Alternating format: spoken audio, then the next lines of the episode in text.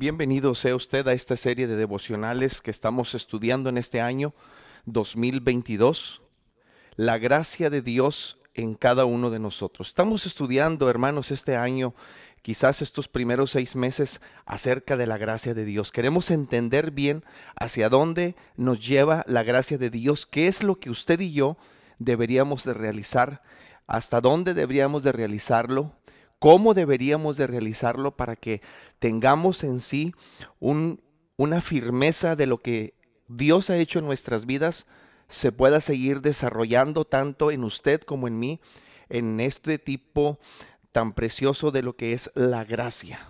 De gracia recibiste, dad de gracia, dice la palabra del Señor. La semana pasada vimos señales de vida, señales de vida que fue un momento tan importante y tan eh, glorioso poder estudiar acerca de que es importante que tengamos señales de vida. Vamos a estudiar, mis amados hermanos, este día, acomódese por ahí estos 10, 12 minutos. Es muy corto el devocional, esta lección número 2 llamada Una fe que obra. Una fe que obra. El mundo que nos rodea no puede ver nuestra fe interior, pero puede ver nuestras buenas obras que brotan de nuestra fe.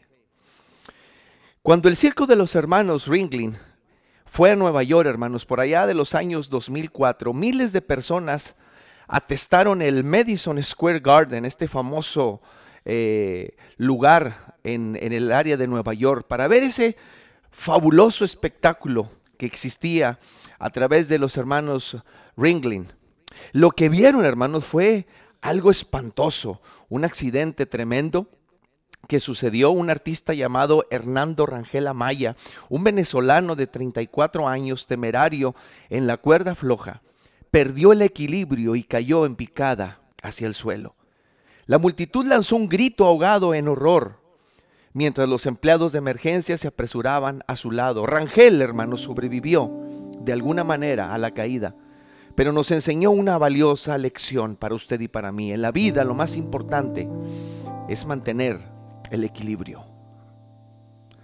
Recuerda, hermanos, cuando observaba a sus hijos pequeños que aprendían a caminar. Recuerda también usted cuando quizás alguno de ellos le enseñó a tomar una bicicleta para andar en ella. O recuerda cuando ya eran adolescentes alguno de sus hijos y les enseñó a hacer cuentas, de restar, de multiplicar para cuadrar quizás algunos, algunos balances. Muchos aspectos de la vida tienen que ver con el equilibrio. Bueno, mi amado hermano y oyente, también necesitamos una teología equilibrada siempre. El Nuevo Testamento habla mucho del equilibrio entre la fe y las obras. Se nos dice, hermanos, en Efesios 2, versículo 8, porque por gracia sois salvos por medio de la fe. Y esto no es de vosotros, pues es don de Dios, versículo 9, no por obras, para que nadie se gloríe. En otras palabras, mis amados hermanos, tratar de reunir los requisitos para el cielo, llevando una buena vida, haciendo obras amables, dando generosos obsequios o sacrificando nuestros cuerpos en las llamas, es lo mismo que tratar de alcanzar las estrellas con un par de zapatazos. No, hermanos, somos pecadores que no podemos redimirnos ante Dios por nuestros propios esfuerzos. No vamos a poder llegar al cielo, hermanos, por las obras. Pablo escribió en Tito, versículo 3:5, Él nos salvó. No por nuestras propias obras de justicia, perdóneme, él nos salvó por nuestras propias obras de justicia, sino por su misericordia, no por nuestras obras, hermanos, que hayan sido muy justas, sino que Él nos salvó, mis amados hermanos, por su misericordia. Por eso Santiago, hermanos, el medio hermano de nuestro Señor, aparentemente sintió que algunas personas en aquellos entonces estaban malinterpretando esta realidad por tanto, su carta provee un contrapeso. Aunque somos salvos por fe, hermanos, y no por obras, afirmó Santiago, nuestra fe debe de ser de la clase que obra, hermano. No somos salvos por buenas obras, sino para buenas obras, hermano. Ponga eso en su corazón. No somos salvos por buenas obras, sino para buenas obras. Usted y yo hemos sido salvos. Dígame, por favor. La fe es la fuente de nuestra salvación, pero las buenas obras son la manera en que expresamos la realidad de nuestra salvación. ¿De qué le sirve a uno alegar que tiene fe? Pregunta Santiago, si no tiene obras, ¿acaso podrá salvarlo la fe? La fe por sí sola, si no tiene obras, está muerta. Santiago 2.14, usted puede leerlo en su casa. En otras palabras, si la fe de usted no se expresa en compasión, en amor, en amabilidad, generosidad, servicio, misericordia y otras cosas, hermano, bueno, no es en lo absoluto una verdadera fe. Podría tratarse de conformidad intelectual o una liberación emocional. Pero la verdadera fe confía solo en Cristo para salvación y luego cree lo suficiente para ser semejante a Cristo en la práctica diaria. Bendito Dios, hermanos, por su palabra.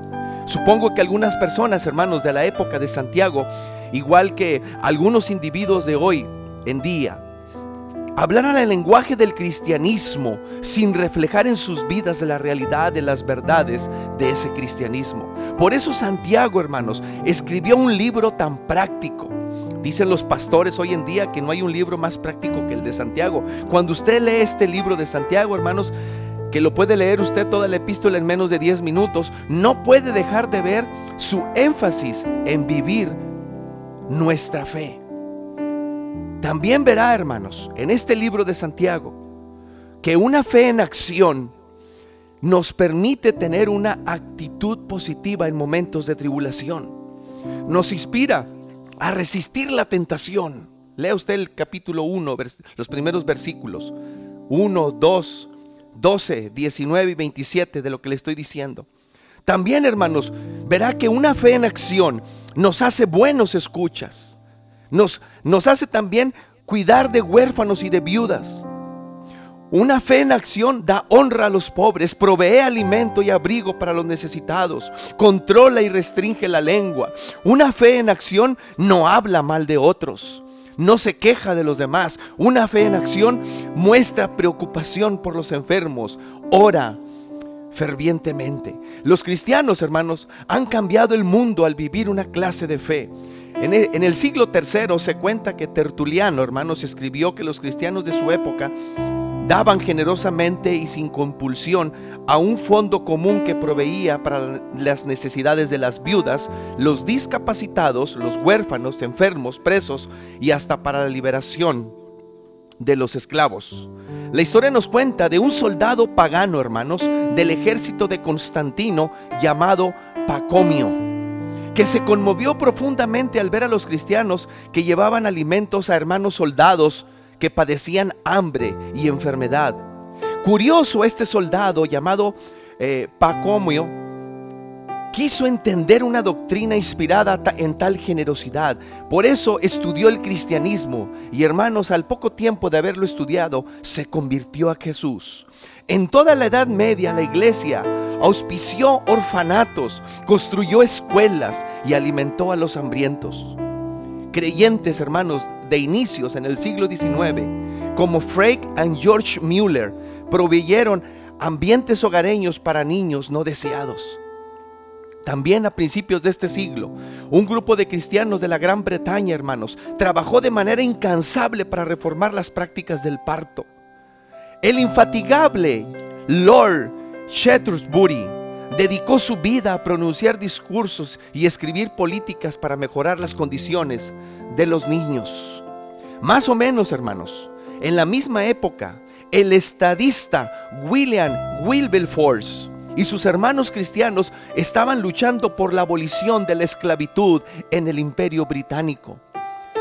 Ha sido la influencia, mis amados hermanos, estimado oyente, ha sido la influencia de los cristianos en la sociedad lo que ha contribuido a grandes hospitales, detenido el infanticidio, desestimulado el aborto, inspirado, hermanos, inspirando sociedades aliviadas. Y resalto, hermanos, aún el arte. El mundo que nos rodea no puede ser no puede ver nuestra fe. Por eso Jesús, hermanos, expresó, expresó claramente, hagan brillar su luz delante de todos para que ellos puedan ver las buenas obras en ustedes y alaben al Padre que está en los cielos. Hace algunos años, hermanos, leí una pieza satírica que me hizo dar cuenta de esta verdad. Leí esto en un libro. Decía así, hermanos, más o menos algo de esto. Tuve hambre y ustedes formaron un club de derechos humanos y discutieron mi hambre. Estuve en la cárcel y ustedes entraron siligiosamente a su capilla en el sótano y oraron por mi libertad. Estuve desnudo y en la mente de ustedes debatieron la moralidad de mi apariencia. Estuve enfermo y ustedes se arrodillaron y agradecieron a Dios por su salud. Estuve sin techo y ustedes me predicaron del refugio espiritual del amor de Dios. Estuve abandonado y ustedes me dejaron solo para orar por mí. Ustedes parecen santos, muy cerca de Dios, pero yo aún estoy hambriento, solitario y tengo frío. Eso no es la fe bíblica, mi estimado hermano. Considere, por favor, esto. Considere también lo que escribió el maestro bíblico Manfred George Gutke. La fe importante solo cuando promueve la acción. O la fe es importante solo cuando promueve la acción. La fe sin acción es inútil. Este es el principio básico de todo, en todas partes, y es verdad en cada caso, mi, mi, estimado hermano. Será cierto en el tema de la labranza, será verdad en el asunto de asegurar una casa, será verdad en el asunto de dirigir una empresa. Si decimos que tenemos fe en algo y no hacemos nada al respecto, nuestra fe no equivale a nada. Ahora, Hagamos una recapitulación usted y yo para terminar. Hagamos una relación usted y yo. Quizás usted no conozca ningún huérfano, pero qué niño que está usted o que usted conoce cerca de por ahí, usted necesita una, una atención especial. ¿Tiene usted un vecino que necesite que le corten o que le trabajen algo en su casa, alguna pintura? ¿Ha, perdido la casa de alguna familia de su comunidad debido a un incendio o debido a algún accidente? ¿Necesita consejeros su centro local, hermanos, donde usted va a su escuela o donde usted asiste? Tal vez en un lugar cerca de su casa necesite alguien que le hable de Cristo. Quizás una persona soltera, hermanos, de su comunidad necesita una invitación para ir a cenar. Con esto voy a terminar. Hace algunos años vi, este, escuché a un pastor, mis amados hermanos, que contó lo siguiente, que él estaba dedicado eh, al ministerio.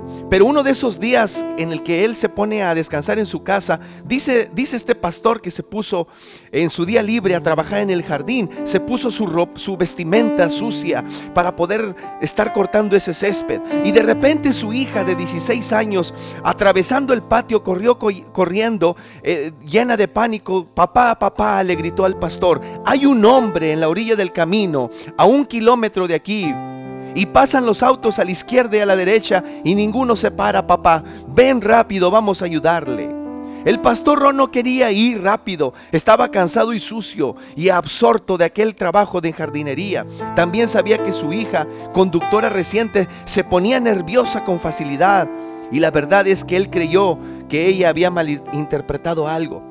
Pero ante la insistencia de ella, al finalmente se cambió de ropa y fue a ver aquel hombre al cual ella le estaba haciendo referencia. Y efectivamente, mis amados hermanos, había un hombre anciano, aturdido, metido, dormido en la orilla del camino. Lo despertaron y se lo llevaron a su casa, así que pudo revivir con un vaso de agua y un poquito de calor que le dieron ahí en su casa. Al fin de algunas preguntas, aquel hombre musitó eh, algunas palabras. De repente llegó una señora anciana corriendo. Alabado sea Dios, exclamó la señora. No sabíamos dónde encontrarlo. Es mi hermano mayor. Padece de Alzheimer. Y se alejó de nuestra casa esta mañana. Muchas gracias por haberlo encontrado y cuidado de él. Al manejar a casa, el señor Ron, hermanos, tenía sentimientos mezclados, el pastor. Estaba agradecido de que hubieran hecho una buena obra, pero también tenía una fastidiosa sensación de culpa, porque lo que había hecho de forma renuente era principalmente porque su hija había mostrado compasión por aquel, aquel personaje o aquel anciano. Muchas personas, mis amados hermanos, hoy están en la orilla del camino, usted y mío Muchas veces los vemos por nuestras casas o por las avenidas o en los centros comerciales. La verdadera fe da una mano de modo alegre, libre, tierno, en el nombre de Cristo. La verdadera fe es una fe equilibrada, es una fe que mueve, hermanos, es una fe que obra. Así que por el amor de Jesús, mi amado hermano, haga algo por alguien y hágalo el día de hoy. Termino con lo siguiente, la señal de vida. Mi fe expresa por medio de las obras. Mi fe se expresa por medio de las obras. Memorices este versículo de Santiago 2.17, hermano. Así también la fe por sí sola, si no tiene obras, está muerta. Por favor, mi amado hermano, recapacita en esta pregunta.